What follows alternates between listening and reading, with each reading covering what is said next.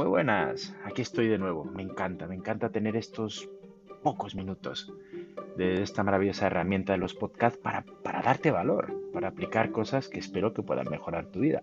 Hoy quiero hablarte de Yoshinori Osumi. Y tú dirás, ¿y quién leches es este Pintas? ¿no?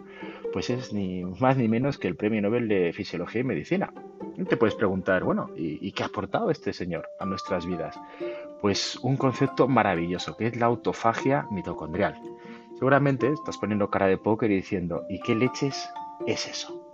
Pues digamos, vamos a intentar explicarlo lo más humanamente posible. Vamos a poner todo este tiempo que pude dar clase a, a, niños pequeños y eso hace que lo intente explicar las cosas de una manera que lo podamos entender todos.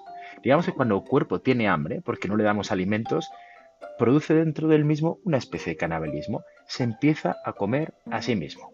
Hace con esto una especie de proceso de, limpieza. Empieza a comer las cosas que no le sirve. Ahí podemos tener pues células enfermas, eh, células envejecidas.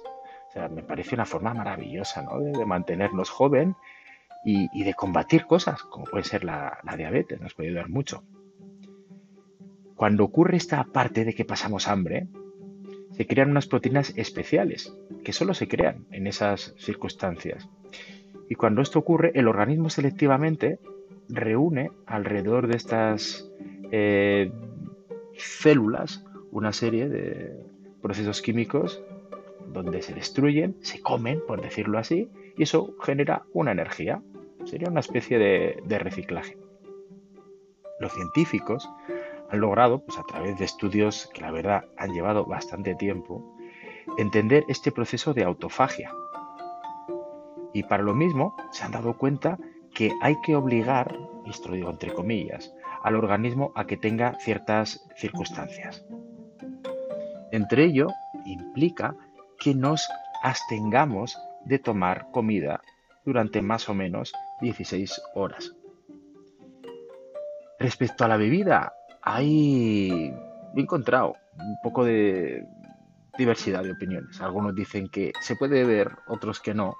Lo que está todo claro es que no hay que comer para mí beber agua sería fundamental ¿no? durante estos ciclos de, de 16 horas.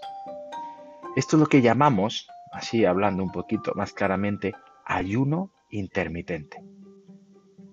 Yo lo descubrí ya hace algún tiempo y tanto en mi persona como en seres queridos que les he propuesto y lo están haciendo, la verdad es que es una herramienta maravillosa de salud, de desinflarte, de ir quemando esa porquería interna, ¿no? Igual igual no queremos sentirnos bonitos por fuera y vamos al gimnasio o lo que sea para que nuestro cuerpo mejore. No, no hay que olvidarnos que también hay que cuidarlo por dentro. Dos o tres días pueden ser suficientes a la semana para ir generando este proceso. ¿Te interesa saber más? ¿Te interesaría tener un programa para poder aplicarlo a tu vida? Puedes buscarme, entra en daviserrato.com donde te propongo un montón de herramientas de crecimiento personal prácticas para cuidar tu mente, tu cuerpo, tus emociones. Podemos crear juntos un plan y en ese plan puede haber herramientas como el ayuno intermitente. Te espero en daviserrato.com y espero este podcast te abra por lo menos la curiosidad de entender qué es esto del ayuno intermitente para mejorar tu vida. Un fuerte abrazo.